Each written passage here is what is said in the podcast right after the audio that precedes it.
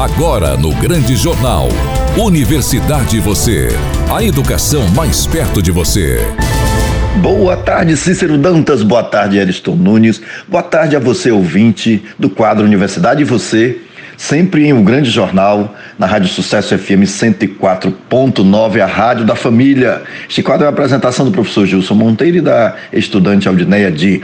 Hoje o nosso convidado do dia é o professor Leandro Garfo. Ele é professor da UFSB e psicanalista e ele vai nos falar sobre a saúde mental e o trabalho. Teremos a participação especial de Wênia Kelly Gabriel Santos. Boa tarde, Aldineia Di. Boa tarde, professor Gilson. Boa tarde, Cícero Dantas. Boa tarde, Ariston Nunes. Boa tarde para os nossos colaboradores Wênia Kelly Gabriel Santos que fazem a participação especial. E boa tarde a você, nosso querido ouvinte, que sempre nos acompanha acompanha aqui na Rádio Sucesso FM 104.9. E boa tarde para o nosso convidado, professor Leandro Gafo. Professor, muito obrigado por ter aceitado o nosso convite e sejam todos muito bem-vindos ao nosso quadro Universidade Você. Professor Leandro Gafo, boa tarde. Como ocorre o adoecimento dos colaboradores no trabalho? Boa tarde aos ouvintes da Rádio Sucesso FM. Boa tarde, é, Gilson, Aldineia, pessoal da rádio. É um prazer estar aqui novamente. É, veja bem, é, o adoecimento psíquico, né, o mental, é, no trabalho acontece da mesma forma que o, o, o, adoecimento físico, né? Tudo vai depender do que? Do tipo de relação que a gente é, tem com o nosso trabalho, né? E, e, claro, com o tipo de trabalho que a gente faz também, né?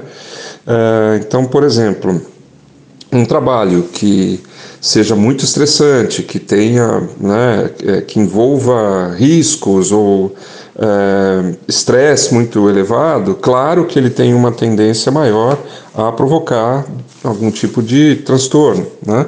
Então precisa ser é, mais cuidado né, nesse caso.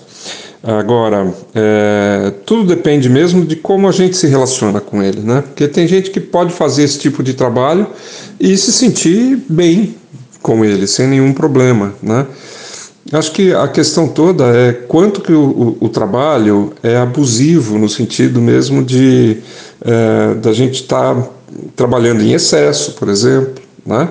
Aí pode levar a causas, a, a, a, consequências como a síndrome de burnout, que é bem famosa aí, corriqueira hoje em dia, que é um estresse generalizado provocado por estafa, né?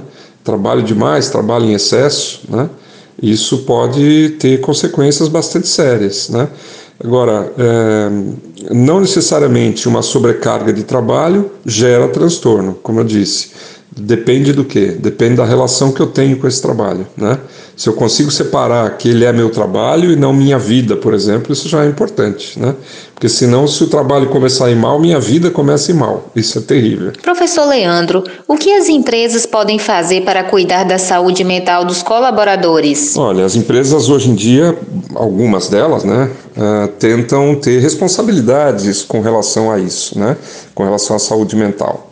Então, a empresa pode sim e deve né, colaborar para que os, os trabalhadores não tenham esse tipo de. É, ou diminua né, a incidência de questões de saúde mental, né, criando um ambiente de trabalho favorável, né, é, não criando essa sobrecarga de trabalho que a gente estava falando anteriormente. Né, então, sabendo medir, sabendo dosar né, é, quanto que o trabalhador pode é, dar de, de, de, é, de, envolvimento com o trabalho ou não, né, naquele momento, entendendo, por exemplo, questões familiares, questões de saúde, né, e isso faz com que o, o, o trabalhador sinta segurança no seu trabalho. Isso também é importante, né? Ele vai se dedicar mais, inclusive, se ele sente que a, a empresa o respeita, né? E isso passa a ser importante. Da mesma forma, os líderes, né? Os, os chefes, né? É, chefes de setor, de seção, etc., têm que ter um preparo com relação a isso. Né? Bons líderes são pessoas que sabem ouvir muito bem, né? E, e portanto, compreender as questões e sabem tirar dos seus é, funcionários o que eles têm de melhor, o que eles podem produzir de melhor. Então isso também é importante. Professor Leandro, há algum projeto na UFSB sobre a saúde mental voltado para o atendimento da comunidade? Sim, na UFSB hoje a gente pode até dizer que tem alguns dispositivos aí à, disposição da população, né? Então, o curso de psicologia acho que oferece uma clínica escola, né? Que pode ser é, utilizada pela população em geral, né? É, temos um projeto de plantão psicológico da professora Gabriela, é, que também está disponível. E temos o Gama, que eu coordeno, que é o grupo de apoio mútuo para a ansiedade. Né? E temos reuniões virtuais, atende a qualquer pessoa de qualquer lugar, toda terça-feira às 19 horas, é, pelo link que a gente disponibiliza uh, nas nossas redes sociais. É só procurar Gama, uh, seja no Facebook ou no Instagram. No Instagram é GamaUFSB, né? que lá a gente tem o link disponível e é só clicar no link e entrar, não é preciso se apresentar, não é preciso falar se não quiser. Muita gente fica em silêncio no começo, né? E, e depois acaba falando, que é bastante importante, né? E é, a gente não trata só de questões de ansiedade, mas de questões de saúde mental em geral. Tiramos dúvidas também, tem um papel aí de educação em saúde, né? Bastante importante. É, espero que todos possam participar. Professor Leandro, investir na saúde mental dos colaboradores traz quais benefícios para as empresas? Sim, como eu, como eu disse, quando uma empresa cuida do seu trabalhador, o trabalhador sente respeito dessa empresa por ele e, portanto, se dedica mais a essa empresa, vê a empresa como um parceiro, né? como uma, uma, uma instituição parceira dele, né? da vida dele, das coisas dele, isso passa a ser importante porque aí ele, claro, responde melhor a esse trabalho, ele entrega com mais facilidade aquilo que a, que a indústria, que a empresa espera, né? Então, isso é muito importante, muito relevante, né? A indústria pode se beneficiar, sim, né, da, da, da saúde mental dos trabalhadores, né? Investindo nisso, é, fazendo grupos de escuta, por exemplo, né? É, dentro da instituição, ah, oferecendo profissionais adequados para que essas pessoas possam ter algum é, grau de, de, de, de, fala né, é, livre, porque essa é uma das questões. Né, na saúde mental, há muito preconceito e, e as pessoas têm dificuldade em falar disso. Né? Então, desmistificar essa questão já seria uma grande importância dentro de uma, uma empresa. Né?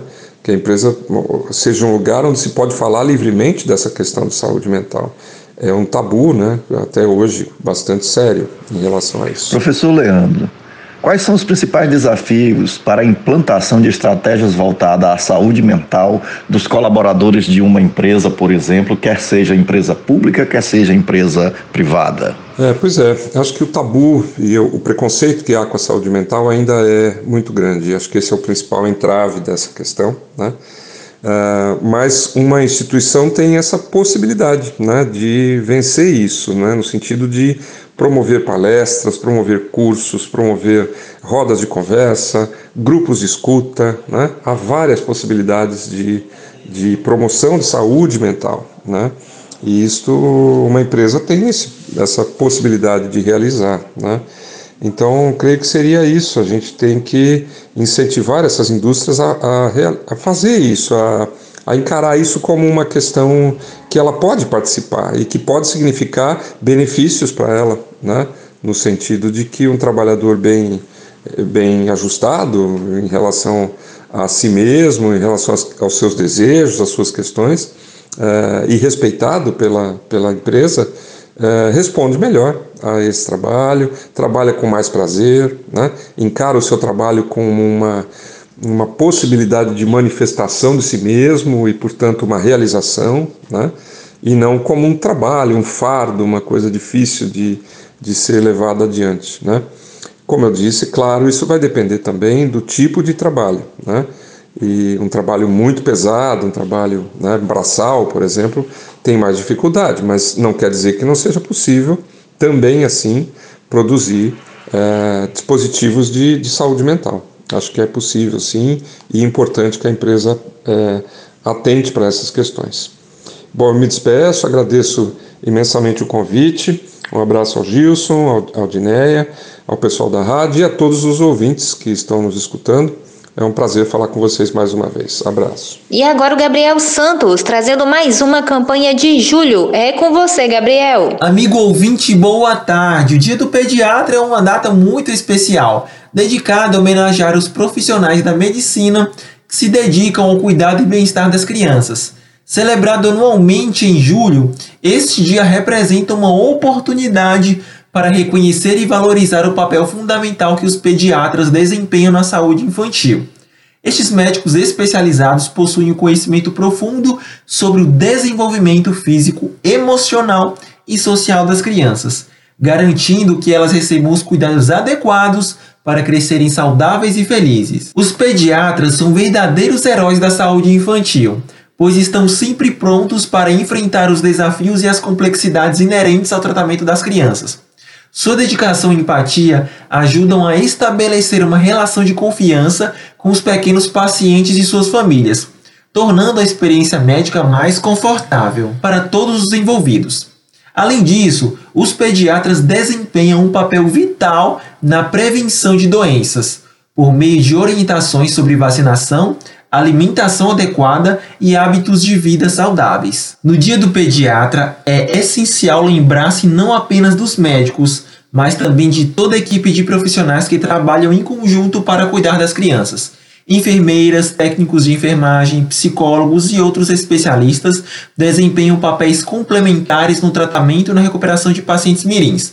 Devemos, portanto, expressar nossa gratidão e reconhecimento a todos os envolvidos nessa importante missão de proteger a saúde e futuro das nossas crianças. Saiba mais em saúde.gov.br. Repetindo, saúde.gov.br. E agora recebemos a Uênia Kelly com as notícias. Boa tarde, Uênia.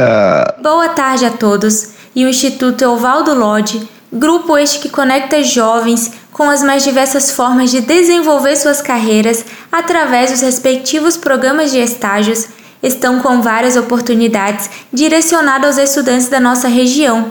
E temos vaga de estágio para o setor administrativo em Itamaraju, voltada aos alunos que estejam cursando o ensino médio ou a graduação em administração. E temos também vaga para atuar no setor de atendimento e demais áreas correlatas em Teixeira de Freitas. O requisito para essa vaga é estar cursando apenas o ensino médio. E para os estudantes de educação física aqui de Teixeira de Freitas, tem estágio disponível para você também. Lembrando que todos os estágios aqui citados são remunerados. Essas são só algumas das oportunidades, dentre outras imperdíveis, que a IEL colabora.